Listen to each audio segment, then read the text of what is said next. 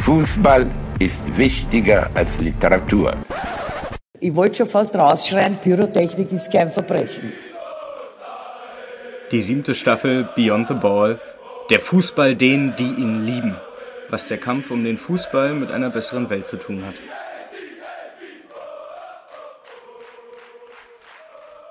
Ja, Tag ihr sagt, schön, dass ihr wieder am Start seid. Meine Güte, es ist ja auch schon wieder sehr lange her, ne? Die sechste Staffel, gefühlt wahrscheinlich schon wieder ein halbes Jahr. Wenn ihr diese erste Folge hier hören werdet, ist es wahrscheinlich der 1. März. Ich hoffe, dass meine Planungen äh, bis dahin nicht schon wieder komplett über den Haufen geschmissen werden müssen. Aber das soll euch ja nicht zum Opfer fallen und deshalb schön, dass ihr wieder am Start seid.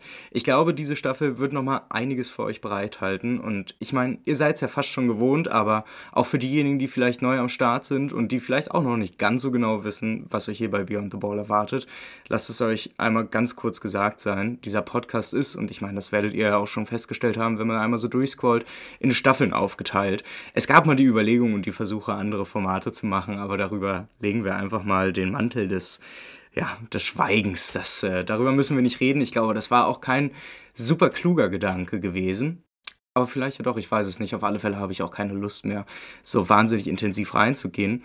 Denn was der Staffel Format eigentlich so schön macht, sowohl für euch hoffentlich als auch für mich, und das ist dann mir dann auch deutlich angenehmer, ist die Möglichkeit, dass man durch so diese Gliederung durch Staffeln und vor allen Dingen durch die Gliederung einer Staffel mit jeweils exakt sechs Folgen so ein bisschen, ja, dieses fragmenthafte Denken über Fußball, über Sport, aber auch über Gesellschaft dann irgendwie mal so versucht auf den Punkt zu bringen und so einzelne Überlegungen, die irgendwo vielleicht rumschwören, dann auch tatsächlich auch mal für sich selbst, aber auch greifbar zu machen und für euch dann eben anhörbar, dass man quasi dann eben diese Prozesse auch einfach teilt und mal gemeinsam darüber nachdenkt.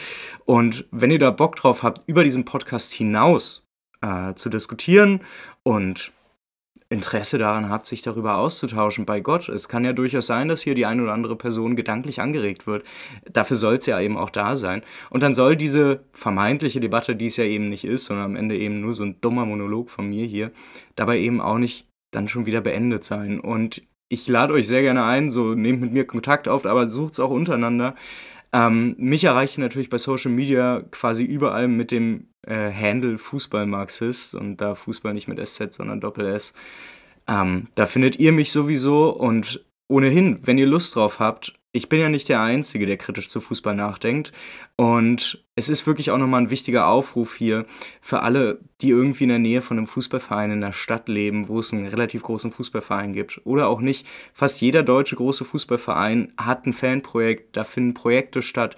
Und man, man hätte es fast ahnen können bei dem Namen nicht, aber auch darüber hinaus halt viele Veranstaltungen. Und es lädt tatsächlich auch mal ein, den eigenen Teller, äh, den eigenen Tellerrand zu, ja, über Bord zu werfen, mal rüber zu gehen um mal nachzugucken, was andere Leute da denken, weil das ist ja am Ende genau das, was hier auch passiert. Also wenn ihr hier zuhört, dann seid ihr mitten in einem Nischen-Podcast gelandet und wahrscheinlich, das werdet ihr hoffentlich wissen, in einem kritischen Podcast, der sich eben nicht nur mit dem Fußball kritisch auseinandersetzt und erst recht nicht nur mit dem Sport, sondern natürlich auch mit dem ganzen drumherum. So, das ist halt eben ja, man könnte behaupten Nische.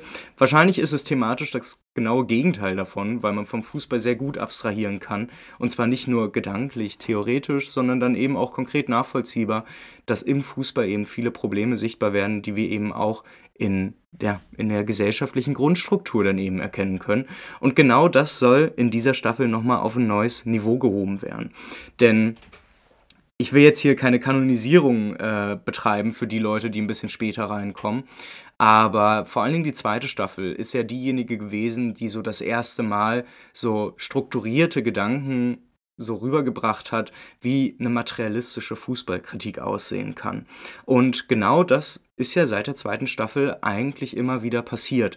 Und das knallt auch immer wieder sehr ja, sehr anschaulich oder vielleicht auch sehr komplex dann durch, aber es ermöglicht uns dadurch eben durch die Anwendung von so vermeintlich marxistischen Theorien, ich glaube, da, sind, da ist auch sehr viel Einschlag von anarchistischen Zugängen mit drin, ähm, ja, eben doch nochmal tatsächlich einen kritischen äh, Blick auf das, was wir immer so als ja, diesen Bereich Fußball kennen, der dann irgendwie vor allen Dingen immer dadurch seine gesellschaftliche Relevanz gewinnt, dass er vermeintlich immer pro Wochenende Millionen an Menschen in die Bundesliga-Stadien und eben auch in den Ligen darunter hinwandern, um sich Fußball anzugucken und eben auch im Amateurbereich sehr, sehr viele Menschen hier in Deutschland Fußball spielen. Aber das Ding ist ja, da hört es ja halt eben nicht auf. Und genau das ist ja in den ganzen letzten Staffeln schon passiert und ganz ehrlich, so innerhalb innerhalb des Zeitraums, wo dieser Podcast läuft, ist ja auch schon ein Buch von mir erschienen.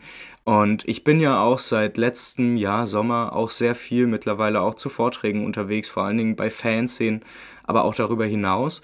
Und ich habe mir, also mal fernab davon, dass es sowieso nicht anders gehen würde, aber Leute, ganz im Ernst, so, ich wäre ja dumm, wenn ich das nicht irgendwie aufgreifen würde oder wenn ich an diesem Punkt sage, Leute, ich habe jetzt auch keinen Bock mehr auf das Thema.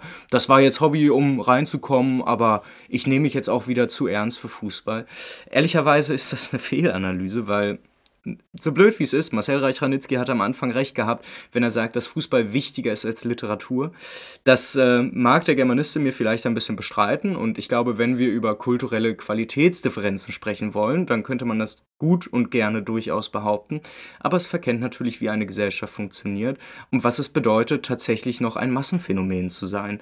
Und ob wir wollen oder nicht, es gibt halt nun mal gewisse Leitplanken, in die zwingt uns eben die Gesellschaft rein. Und eine Gesellschaft, die nach den Logiken des Kapitalismus funktioniert, eine kapitalistische Gesellschaft, wenn man es denn so möchte, die, ja, die gibt halt eben gewisse Dinge vor, die man nicht grundsätzlich immer ändern kann. Und ich glaube, dass vor allen Dingen Leute, die auch schon in irgendwelchen linken, antikapitalistischen Zusammenhängen organisiert sind, das sehr wohl wissen. Denn das Problem ist am Ende halt immer, man wünscht sich so, also ich meine auch bei mir im Traum, so eine kommunistisch-anarchistische Massenbewegung, die quasi schon all das, was ich für richtig halte, eben in der Praxis schon umsetzt und ich keinerlei Widersprüche empfinde, wenn ich da sage, das ist jetzt quasi eine Bewegung, da schließe ich mich an, da bin ich dabei und die kann ich unterstützen und die wird dann den Kapitalismus Rassismus und äh, all die Zwangsverhältnisse, die wir damit gesellschaftlich im Großen wie im Kleinen eben kennen, von den Problemen, wie ich die Miete und das Essen nächsten Monat zahle oder die Stromrechnung bezahle, ne, bis zu den großen Dingen, die wir dann auch im Fußball dann irgendwie merken mit der krassen Kommerzialisierungsspirale. All das hängt natürlich immer irgendwie zusammen und nicht nur irgendwie. Und das Problem ist dann aber nichtsdestotrotz, Ihr werdet nicht die eine perfekte Bewegung finden, die schon alles super macht, sondern, und das ist halt eben das große Problem, soziale Bewegungen, soziale Gruppen, die bilden sich an oder durch konkrete Probleme heraus und ja, bearbeiten die natürlich nie widerspruchslos und nie widerspruchsfrei. Dass das dann aber ja, für viele dann irgendwie auch schon wieder eine Grenze ist, das macht dann auch relativ deutlich, wie kontrovers äh, Fußball immer noch diskutiert wird in linken Kreisen. Und man kann ja immer so gut und gerne behaupten, ah, es sind dann immer irgendwelche trottligen Twitter-Linken. Ehrlicherweise kann man auch einfach behaupten, ja, da kommen dann auch eigene Stereotype irgendwo raus, weil, weil ich natürlich dann solchen Leuten, die kritischer dem Fußball gegenüber sind als Linke, natürlich auch gewisse Vorurteile pflege. Ähm, das, also das grundsätzliche Problem ist aber nichtsdestotrotz, dass das, was wir ja, als, als Neoliberalisierung irgendwo erleben, diese Individualisierung, dieses, diese komplette Vereinzelung, die natürlich auch vor ja, sozialen Bewegungen und vor Leuten, die vermeintlich progressiv oder links eingestellt sind, natürlich nicht Halt machen. Ganz im Gegenteil. Und das Problem halt eben ist, dass das halt dann meist auch sehr unreflektiert aufgearbeitet wird, weshalb wir dann ehrlicherweise auch darüber sprechen müssen, dass Antifa, dass linke Strukturen generell quasi zu einer Art linken Subkultur verkommen sind, könnte man behaupten. Aber ehrlicherweise ist das halt eben nun mal der Platz, den sie in der kapitalistischen Gesellschaft zugewiesen bekommen. Sie nehmen ihn halt bloß leider auch sehr dankbar an. Und weder wehren sich noch erarbeiten irgendwelche sinnvollen Strategien, um wieder gesellschaftlich wirksam tatsächlich auch zu werden. Und aus diesem Kontext heraus wird dann immer auch sehr, sehr viel Kritik geäußert an Ultras, an Fußballfans generell, an Fußball überhaupt von denen man dann aber ehrlicherweise sagen muss, diese Kritik verfehlt halt sowieso grundsätzlich den Punkt, weil sie nie versteht, dass sie tatsächlich sich selbst auch selber vom Kopf auf die Füße stellen muss und man dann tatsächlich eben in der materiellen Wirklichkeit der kapitalistischen Gesellschaft ankommt, die halt eben nun mal so ist, wie sie ist. Und da kann man am Fußball sehr viel kritisieren und vor allen Dingen auch an der großen Subkultur oder an der Bewegung der Ultras gibt es sehr, sehr viel zu kritisieren.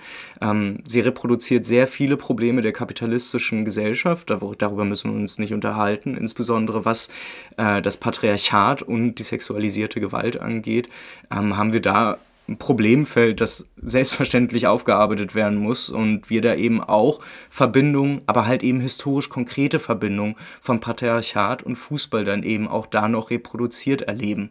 Das Ding ist aber, dass in der Debatte auch wie Linke mit dem Fußball umgehen, oftmals irgendwie so rüberkommt, als wenn das etwas sehr ahistorisches wäre, als wenn das ein Problem ist, was grundsätzlich da ist. Das Lustige ist halt aber bloß, solange der Mensch in Gemeinschaft zusammengelebt hat, hat er irgendwie Sport getrieben. Und das Lustige ist, das hat immer eine Form von, ja, da kommen Leute zusammen, da trifft man sich. Und das Ding ist, wenn man dann aber mit konkreten Begrifflichkeiten anfängt zu kritisieren, die ja eben aber aus einem historisch also einer historisch klaren Zeitraum entstammen. Wenn wir also zum Beispiel über Sexismus reden, wenn wir über patriarchale Strukturen, patriarchale Gewalt reden, wenn wir über das Patriarchat insgesamt reden, dann müssen wir eigentlich sehr konkret dabei sein, dass wir dabei einen historisch konkreten Patriarchatsbegriff nutzen, der sich eben daraus abspaltet, bei uns in Deutschland sowieso daraus, dass wir es Mitte, Ende des 19. Jahrhunderts damit zu tun hatten, dass da eigentlich noch alle gearbeitet haben. Da hat der Mann genauso wie die Frau gearbeitet und auch die Kinder mussten arbeiten. Und man hat dann irgendwann festgestellt, dass dann nicht nur die Lebensspanne deutlich kürzer wird von diesen proletarischen Menschen, sondern dass da eben auch zu Hause gar nichts läuft. Ja? Also wer die Geschichten von Karl Marx, Friedrich Engels vor allen Dingen kennt, aus dem Manchester der 40er Jahre des 19. Jahrhunderts, der weiß ja, wie furchtbar das war. Das waren ja quasi Städte, so Privatstädte, wo die Leute, denen nichts gehört hat, die mussten quasi zwölf Stunden am Tag arbeiten. Da gab es kein Leben, da gab es keine Kultur, da war es einfach nur ein einziges Überleben. Und was ist damals passiert, auch in Deutschland dann sehr gut nachzeichnbar, es gab eben ja tatsächlich eine Art Bündnis zwischen der weißen männlichen Arbeiterschaft, vor allem der Industriearbeiterschaft, und dem äh, Kapital, wo man dann eben gesagt hat, wir schließen die Frauen quasi von der Lohnarbeit aus und zwingen ihnen die reproduktive Arbeit auf und schaffen damit quasi genau die historisch konkreten Strukturen, die dann im gesamten 20. Jahrhundert durch verschiedene feministische Wellen dann eben auch kritisiert werden. Und das zeichnet sich ja dann auch ganz konkret im Fußball ab, weil eben auch im Fußball wie grundsätzlich im Sport des 19. Jahrhunderts Frauen und nichtmännliche Personen sowieso auch immer mit am Start waren. Also wer Geschichten und Bilder kennt noch aus den 1910er Jahren, wie, wie krass da Frauenfußballspiele besucht waren, mit einer großen fünfstelligen Anzahl an Menschen, die sich das angeguckt haben, der wird sich natürlich nicht mehr wundern, oder vielleicht dann eben doch wundern, was dann der Wandel war.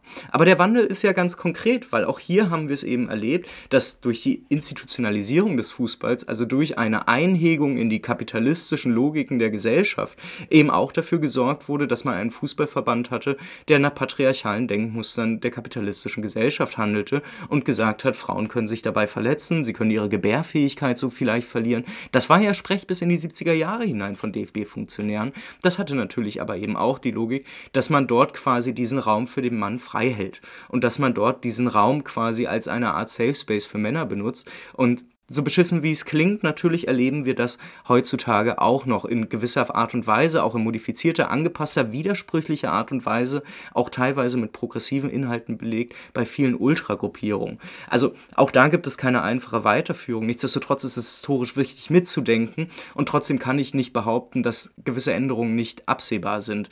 Denn das Problem ist, auch wenn wir eine Revolution morgen hätten, sie würde mit den Menschen von heute geschehen. Und das heißt halt eben, dass soziale Bewegungen quasi die konkrete Aufgabe für sich dann eben auch in Anspruch nehmen, nicht einfach bloß als Teilmomente der Dialektik von Kapitalismus und Widerspruch irgendwie so ganz philosophisch gesprochen da irgendwie dran zu arbeiten und ne, den Status quo grundsätzlich zu hinterfragen oder auch nur im Konkreten, sondern dass es natürlich darüber auch hinausgeht, eben die befreite Gesellschaft schon heute zu schaffen, indem man eben, indem man sich so organisiert, indem man sich selber demokratischen, gewaltlosen Strukturen unterwirft, die eben dafür sorgen, dass genau das überwunden wird.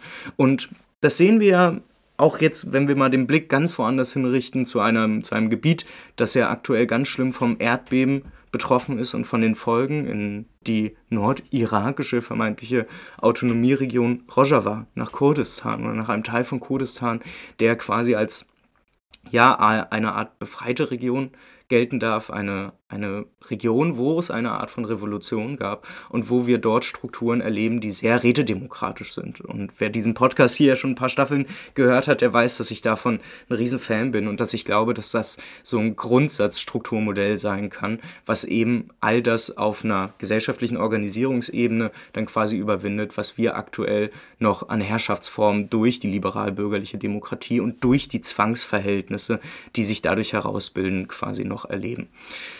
Lirum Larum, um den Punkt interessanterweise mal zu Ende zu bringen, bei Rojava ist es quasi auch sehr spannend, dass es da auch eine explizite, ganz große Frauenstruktur gibt. Oder man kann es ja auch gerne eine Flinterstruktur nennen, wo es halt eben auch explizit darum geht, eben dem, dass man eben in, äh, aus einer patriarchal geprägten Gesellschaft herauskommt, aus einer patriarchal-kapitalistischen Gesellschaft entstammt, dass man das natürlich dann auch konkret, wenn man denn sich von diesen Zwangsverhältnissen befreien will, was glaube ich für uns dann doch eben auch der Anspruch sein sollte, dass man dafür eben auch Strukturen dafür schafft, dass sich eben unterdrückte äh, Menschen dann halt eben auch autonom organisieren können und dass man eben Strukturen schafft, die all das eben gut ausgleichen. Im Konkreten erleben wir das übrigens auch ganz interessanterweise so oder so ähnlich bei den Ultras St. Pauli, die ja, und davon hatte ich ja auch schon in diesem Podcast mal erzählt, ja ähm, mehrere Fälle sexualisierter Gewalt in ihren Reihen hatten, das aufgearbeitet werden musste, was Gott sei Dank auch halbwegs vernünftig aufgearbeitet wurde und wo man tatsächlich auch sehr dankbar sein darf, dass man, dass dieses Beispiel dann quasi auch zur Schule machen kann, weil die verschiedenen Stände der Aufarbeitung auch nach außen öffentlich kommuniziert wurden. Und man da ja auch eben ehrlicherweise sagen muss, es gibt natürlich bestimmt das, also das behaupte ich jetzt als Außenstehender, ähm, personelle Überschneidungen zwischen linker, linken Strukturen und den Ultrastrukturen bei St. Pauli. Und äh, das ermöglicht es natürlich am Ende auch, dass es innerhalb den linken, der linken Strukturen ja schon seit zwei, drei Jahren ein Aufarbeitungs- oder ganz viele Aufarbeitungsprozesse sexualisierter Gewalt gibt und quasi der Folgen patriarchaler Gewaltverhältnisse, die eben sich auch in linken Strukturen Überraschung halt eben auch wieder reinbringen, weil ne, es ist ein gesellschaftliches Ding. Und äh, all das ist ja eben öffentlich einsehbar und da ist eine der großen Folgen, dass man eben gesagt hat, dass man nicht nur versucht, den informellen Machthierarchieabbau ähm, so zu gestalten, dass da eben auch mehr nichtmännliche Personen oben dabei sind, sondern dass man eben natürlich auch versucht, quasi so autonome Teilstrukturen dann zu etablieren, um diese dann quasi auch als konsequenten Anlaufpunkt für sowas zu nutzen. So, Lirum Larum, ihr seht, es steckt wahnsinnig viel drin. Und bevor ich jetzt euch noch wirklich komplett ins Koma rede, lasst uns doch einfach mal darüber schnacken, was wir diese Staffel hier alles zu besprechen haben. Ja, ja, ja, Ja, zack, dann würde ich sagen, dann ja, bleiben wir auch dabei und gucken uns direkt mal an, was diese Staffel alles ansteht. Denn ihr seht ja jetzt schon, es ist wahnsinnig viel, was da ist. Und ihr seht oder merkt hoffentlich auch schon, dass ich durch die ganzen Vorträge, die ich gehalten habe und vor allen Dingen durch die ganzen Diskussionen, ähm, die ich mittlerweile auch führen durfte und äh, wo echt, also, ne, Überraschung, so, es gibt nicht einfach vermeintlich klügere Leute, sondern Diskussion mit Menschen, die sich tatsächlich auch inhaltlich selber damit auch sehr auseinandersetzen. Das ist einfach immer wahnsinnig ergiebig, glaube ich, für alle Beteiligten. Und es macht wahnsinnig Spaß, weil man dann auch mal konkret darüber reden kann, wie dann gewisse Dinge ja auch einfach besser werden können oder wie man dann auch gewisse Dinge einfach einordnet und auch einschätzt und wie es dann anderswo, auch woanders eben dann vielleicht auch wieder eine ganz andere Erfahrungs ja, Erfahrungsbasis gibt. Bei Gott. So, bevor wir hier noch weiter Einführungsquatsch machen, lasst euch doch einfach mal erzählen jetzt, was endlich die nächsten paar Wochen passiert. Denn ähm, ihr sollt ja nicht einfach bloß einen tollen Einführungstalk von mir kassieren, sondern es soll natürlich auch vor allen Dingen darum gehen, wie diese Staffel eben auch heißt und diese Folge hier, diese erste eben auch heißt. Nämlich, wie schaffen wir es, dass der Fußball denen gehört, die ihn lieben. Und ehrlicherweise will ich gar nicht so wahnsinnig groß theoretisch wieder direkt abdriften mit euch, sondern ich habe Bock, das mal wieder ganz konkret an einem Fall erstmal reinzugehen oder einzuordnen. Und zwar soll es in der nächsten Folge, nächste Woche Mittwoch, um die Frage gehen, warum Pyrotechnik eigentlich verboten ist. Und ihr könnt euch vorstellen, und wenn ihr vielleicht ein bisschen aufmerksamer auch beim ZDF Frontal unterwegs wart, dann wisst ihr, dass da vor einigen Monaten da ein Video mit Nico Heimer in der Moderation rausgekommen ist, wo sich genau diese Frage quasi auch gestellt wurde, die meiner Meinung nach aber ganz, ganz viele Lücken darbietet. Damit ihr euch diese ja doch eher sehr schwache Analyse nicht angucken müsst und lieber 20 Minuten mal hier reinhört, warum Pyrotechnik denn wirklich verboten ist, kommt einfach nächste Woche wieder, abonniert den Podcast, hört da gerne rein. Und dann ab übernächste Woche Mittwoch geht es dann weiter. Zunächst mit der Frage, ist Fußball eigentlich ein Teilsystem? Oder anders gefragt, wenn ich behaupte, dass das, was ich hier veranstalte, eine Art von materialistischer Fußballkritik ist. Also eine Art von ja, Analyse und Kritik des Fußballs auf so einer Ebene oder auf so einer, auf dem, auf dem philosophischen Fundament von Karl Marx, Friedrich Engels, dann stellt sich ja eigentlich die Frage, wie das überhaupt miteinander zusammengeht. Denn Fußball ist ja ehrlicherweise irgendwie nur so ein Einzelfenomen der Gesellschaft und auch das nicht weltweit. Und es, ist, es sind in manchen Ländern ganz andere Sportarten, die groß sind. Und dann stellt sich doch die Frage, wie müssen wir denn Fußball eigentlich verstehen aus so einer ja, aus so einer Gesamtperspektive heraus, die ja materialistische Ansätze auch immer so ein bisschen für sich beanspruchen. Ich glaube, das kann sehr spannend, sehr, sehr ergiebig werden. Deshalb empfehle ich euch auch, euch auch natürlich auch da reinzuhören. Und die zweite Hälfte der siebten Staffel geht dann konkret in die Frage, ja, der Bewegung, der Überlegung, wie können wir es denn konkret schaffen, den Fußball nicht einfach nur durch vermeintliche Reformen irgendwie ein bisschen zu verbessern, sondern nee, tatsächlich das zu erreichen, worum es hier ja auch immer geht, eine ja, nicht irgendwie kompromissbereite Haltung dazu, dass man im Fußball Dinge ein bisschen verbessert, sondern eine kompromisslose Ablehnung aller Verhältnisse, die den Fußball so kaputt machen, wie er aktuell ist. Also, dass ein wirklicher Fußball, der am Ende wirklich das ist, was wir, was er auch immer noch verspricht, verspricht, nämlich ein Fußball der Massen zu sein, ein Fußball von uns zu sein, das kann er am Ende ja eben nur dann werden, wenn die Besitzverhältnisse im Fußball, wo ja einzelnen Privatleuten oder einzelnen Staaten, Vereine einfach so gehören können, dass das verboten ist und dass es darüber hinaus natürlich auch eine Ablösung des Primats der Profitlogik, dieses Akkumulationsimperativs ist, den der Kapitalismus ja hervorruft, dass wir also am Ende eine Überwindung des Kapitalismus grundsätzlich im Fußball brauchen. Da das nicht ganz funktioniert, ohne gesamtgesellschaftlich Dinge zu verstehen, könnt ihr hoffentlich verstehen, dass es in der dritten Folge um die Frage geht, wie man das einordnen kann und danach um die Fragen, tja, welche Überlegungen gibt es denn? Denn tatsächlich, es gibt nicht nur bei Ultras sehr viele verschiedene Überlegungen und praktische Ansätze, wie man sowas machen kann. Und viele, viele, viele habe ich ja auch schon hier besprochen. Diese Staffel soll es aber nochmal auch dann direkt mit dem strategischen Anstrich danach gehen. Was ist eigentlich wirklich gut? Also auch im Sinne dieser Folge hier, wenn wir eine befreite Welt haben wollen, dann muss diese Befreiung quasi auch bei einem selber und in der eigenen Bewegung anfangen. Und ja, dann gucken wir uns doch das auch mal genau alles an. Und deshalb geht es in der vierten Folge um den Vorschlag der Düsseldorfer Ultragruppe Dissidenti Ultras, die ja am Anfang der Pandemie ein Essay geschrieben haben, erst überwinden wir den Kapitalismus, dann holen wir uns den Fußball zurück. Diesen Essay habe ich schon mehrfach angesprochen in diesem Podcast und das auch schon seit der ersten Staffel. Und ich glaube, es lohnt sich nochmal einen sehr kritischen Revisit zu machen und sich anzugucken, was verbirgt sich dahinter und was können wir da mitnehmen und was ist vielleicht dann auch eher, ja, vielleicht nicht ganz so der sinnvollste Ansatz. Aber wer weiß, auf alle Fälle bietet es sich an, das mal kritisch sich anzugucken, um dann in der fünften Folge dann weiterzugehen mit der Frage, die Krise der Linken, also die Krise der Linken als Partei, ist das auch eine Krise für Ultras? Und das beruht auf eine Frage, die bei einer Veranstaltung aufkam, wo diskutiert und überlegt wurde, ob es nicht eigentlich sinnvoll ist, wenn man diesen über den Tellerrand blicken, wenn man das ernst nimmt für Ultras und für Fußballfans, kritische Fußballfans insgesamt, ob es da nicht auch notwendig sein müsste, dass man mit Ultragruppierung sich quasi, ja, einer, ein, so auch mit in eine Partei geht und dann optimalerweise würde, könnte man behaupten, wenn man diesen emanzipatorischen Anspruch dann tatsächlich hält, so, dass man sich dann angucken müsste, dass ja die gesellschaftliche Linke ja genau das schon probiert hat, mit einer Partei, die Linke, und dass dieser Versuch ehrlicherweise doch aktuell so aussieht, als wenn er scheitert.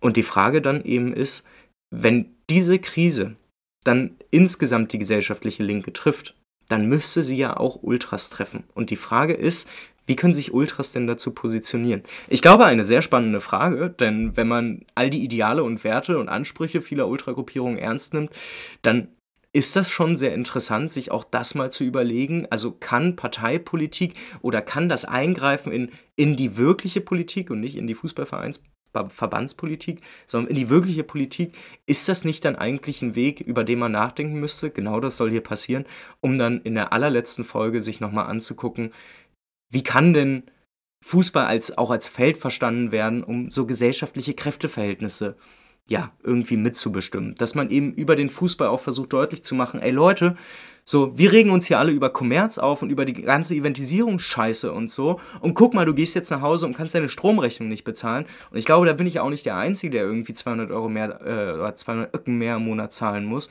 So, es gibt so viele Leute, die damit so viele Probleme haben. Und Fußball ist halt nun mal eins der, der wesentlichen Felder oder der wesentlichen Räume, wo wir noch zusammenkommen, wo wir auch darüber reden, wo es ehrlicherweise auch die Möglichkeit gibt, weil man natürlich auch so, ja, es gibt natürlich auch sowas wie Konsum. Es ist natürlich so, dass es ein, auch ein offener Raum ist, wo man eher über sowas redet. Und wenn ich über Konsum rede, dann meine ich natürlich kein Bier.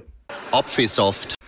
Und mit diesem wunderbaren Scherz möchte ich das Ganze dann auch schon wieder beenden, denn ihr werdet ja in den nächsten Folgen, äh, in den nächsten Wochen schon genug zu hören bekommen. In dem Sinne, passt auf euch auf, bleibt gesund. Ich freue mich sehr, wenn wir uns nächste Woche wieder hören. Empfehlt den Podcast sehr gerne und geht auch gerne mal auf meine Website auf raphael-molter.org und guckt mal nach die nächsten Wochen, die nächsten Monate stehen auch einige Veranstaltungen und einige Vorträge bei mir natürlich auch wieder an. Wenn ihr Bock habt, da rumzukommen, wenn ihr Bock habt, über die Dinge, die wir hier im Podcast bequatschen, irgendwie zu diskutieren. Oder euch auch nochmal auf eine andere Art und Weise, nämlich über Vortrag und PowerPoint erklären lassen wollt, was ich mir so denke, dann kommt da sehr gerne vorbei, haltet das im Blick, folgt mir ansonsten auch gerne bei Social Media. Und das war's dann auch für diese Woche. Leute, wir hören uns nächste Woche wieder. Haut rein.